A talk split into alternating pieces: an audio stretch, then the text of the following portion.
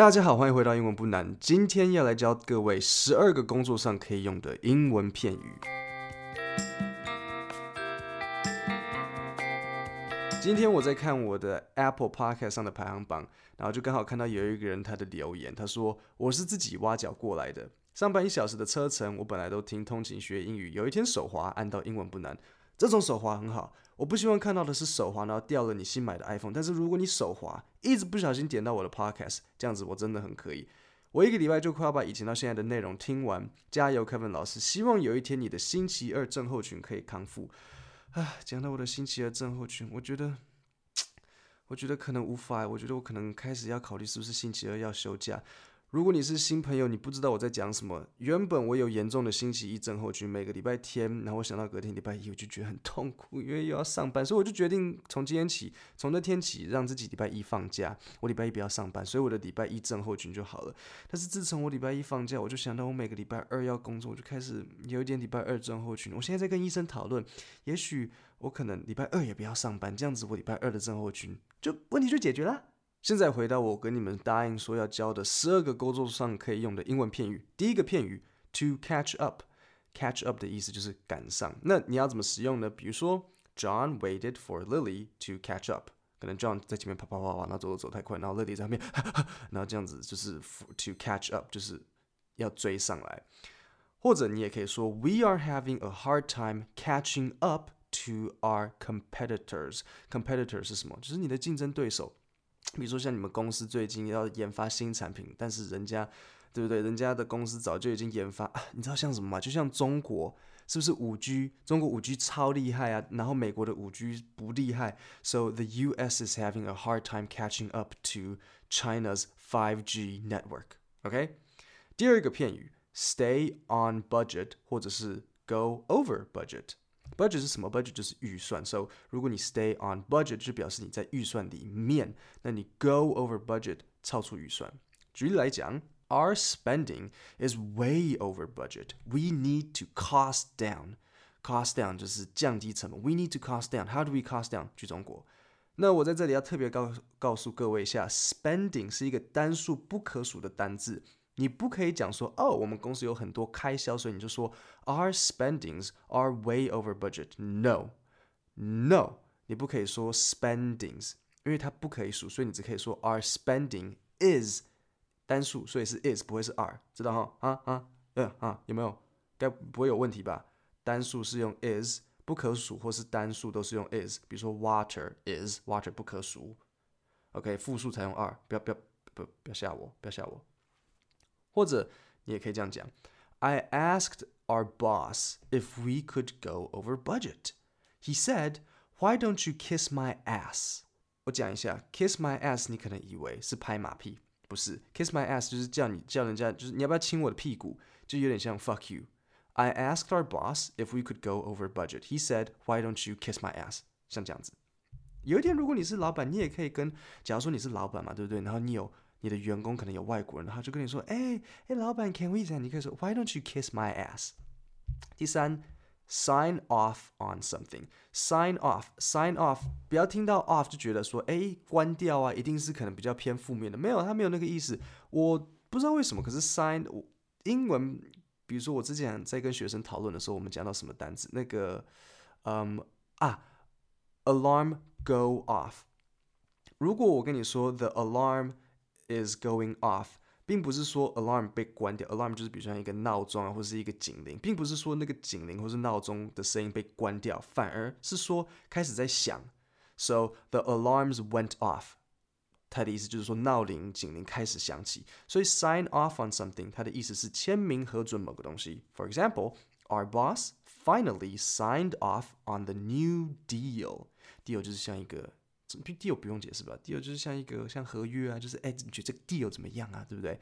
或者你可能可以说，Do you think our business partner will sign off on the deal？那你同事可能会说，Probably not. It's a shitty deal. Shitty 的意思是就是很差的，那 shitty 就是来自 shit 这个这个变化，所以比如说我跟你说，This is shit。这个时候 shit 是一个名词，那我在 shit 后面再加 ty，所以变 s h i t t y 会变成 一个形容词，This is a shitty deal. Do you think our business partner will sign off on the deal? Probably not. It's a shitty deal. 第四个片语，to be ahead of the curve。to be ahead of the curve 的意思就是走在最前端。比如说你的公司发展快速，你很有远远见，你做别人没有想到的事情，这就是 ahead of the curve。 那你们可能觉得说，为什么 ahead of the curve？ahead 我知道啊，就是在前面嘛。那 ahead of the curve，curve 是什么意思呢？为为什么 ahead of the curve 是指走在前端？呃，公司发展快速有远见，因为如果你在看过，你有没有看过一个像是一个，比如说智力测验，是不是？比如说一百分是智力最多人的地方，它是不是最高最后？那你到两侧会开始变少，你智商超过一百的就越来越少，智商低于一百的就越来越少。如果你是在那个 curve 的前面，就是你在那个大众的范围的最前面，那这个就是 ahead of the curve，因为你在所有人的前面。像你的老师我 Kevin，我永远就是 ahead of the curve。For example, our company is always ahead of the curve. We are always looking for the newest ideas. 那讲到 ahead of the curve， 我第一个想到的就是苹果。苹果公司一直喜欢觉得自己是 ahead of the curve，觉得自己标新立异，好像干了什么了不起的事情。我其实到现在还没原谅苹果把耳机孔拿掉。妈的，原本带一条耳机，电脑、手机就可以交互使用，现在我要带两条，少带一条就惨了，气死我了。好了，我说谎。其实，其实我根本没有这个问题。我没钱买新手机，我还在用 iPhone 6s，就是有耳机孔的那种。因为你们这些坏东西都不分享我的内容，操！啊，现在到第五个，a ballpark figure。ballpark figure 的意思就是估计。你也可以说 rough estimate，就是粗估。figure 有两个意思，第一个是数据，所以 a ballpark figure 估计嘛，估计一个数字。还有另外一个意思，figure 就是图表。很多时候你找那种工具书，它的最后可能会跟你说，please look at figure seven，就是跟你说，请参照可能表格图表第七。那为什么叫做 a ballpark figure 呢？应该是因为 ballpark 就是有点像他们，比如说打棒球的时候，你有一个这就是一个 ballpark 啊，那可能。打棒球，你不确定这个球场到底有多少人，所以就是一个大概，就是哦，一个 ballpark，那两个 ballpark，我我猜可能是类似像这样子。所以你这时候要怎么跟人家用这个片语呢？你就可能在跟你的供应商在问价钱的时候，你就说 What is the price？然后他们可能会说，Um, I cannot give you a specific number。那你就问他说，Well then, can you give me a ballpark figure？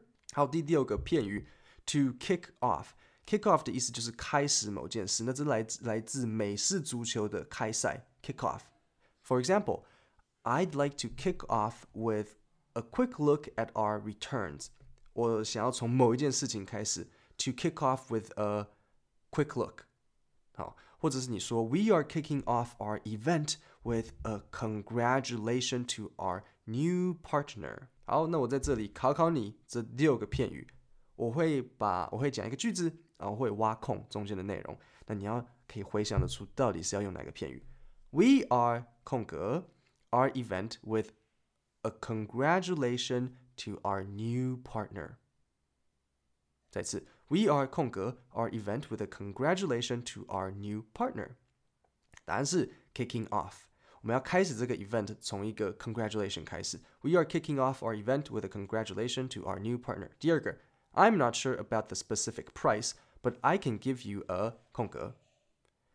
I'm not sure about the specific price, but I can give you a 空格。答案是 ballpark figure. I'm not sure about the specific price, but I can give you a ballpark figure. 第三, do you think our business partner will 空格 on the deal?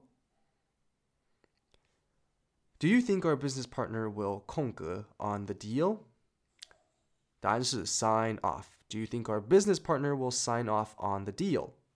Probably not. It's a shitty deal. 第四, our company is always 空格 we are always looking for the newest ideas. Our company is always 空格 we are always looking for the newest ideas. 答案是 ahead of the curve. Our company is always ahead of the curve. We are always looking for the newest ideas. 第五个 we are having a hard time 空格 to our competitors. We are having a hard time 空格 to our competitors. 答案是 catching up. We are having a hard time catching up to our competitors. 最后，our spending is way 空格 we need to cost down. Our spending is way 空格 we need to cost down. 答案是 over budget. Our spending is way over budget. We need to cost down. 好，我现在进入第七个，不算是骗人的第七个呃习惯用法：white collar, blue collar。 我想这个可能很多人知道，但是我顺便讲给那些可能不清楚的。White collar 就是指白领阶级，就可能是比如说像 manager 之类的，然后 blue collar 就是比如说像劳工阶级，像工人这样子。Blue collar, white collar。不过我我有稍微是我不懂这个用词嘛？我有看啊，我们家附近的工人他们不是 blue collar 啊，他们他们连 collar 都没有啊，我看他们都没穿衣服啊，唯一有的是吊嘎吧，可能。manager 阶级叫 white collar，然后工人叫 white 吊嘎。John is a white collar worker. Bob is a blue collar worker.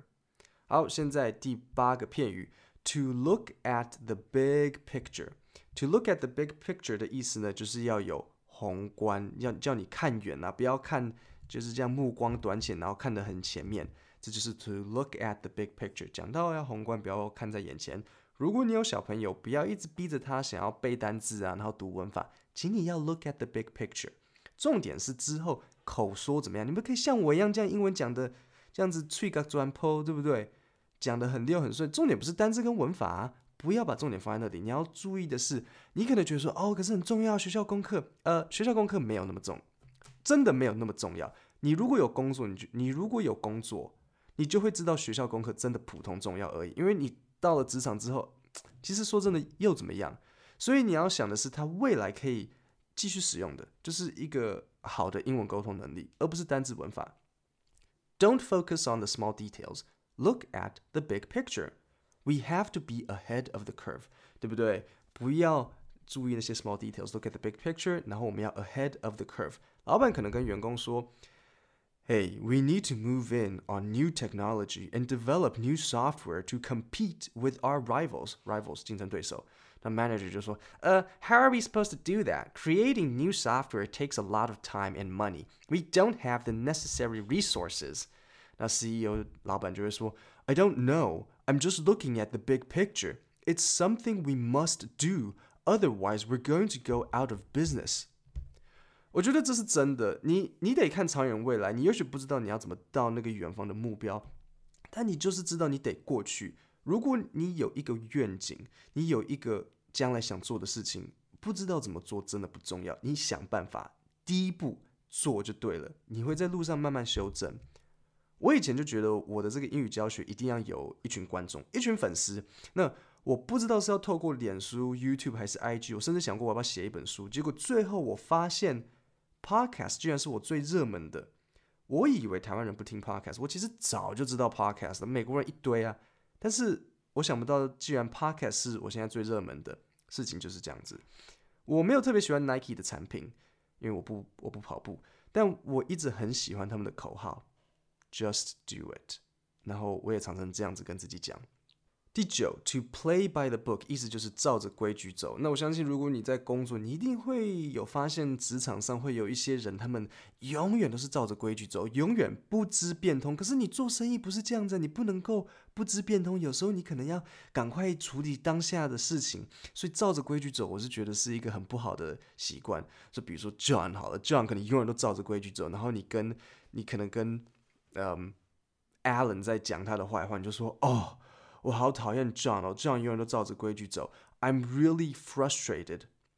Frustrated 就是很厌烦。I'm really frustrated with John. He does everything by the book and never knows when to improvise. Improvise 有点像即兴去做改变。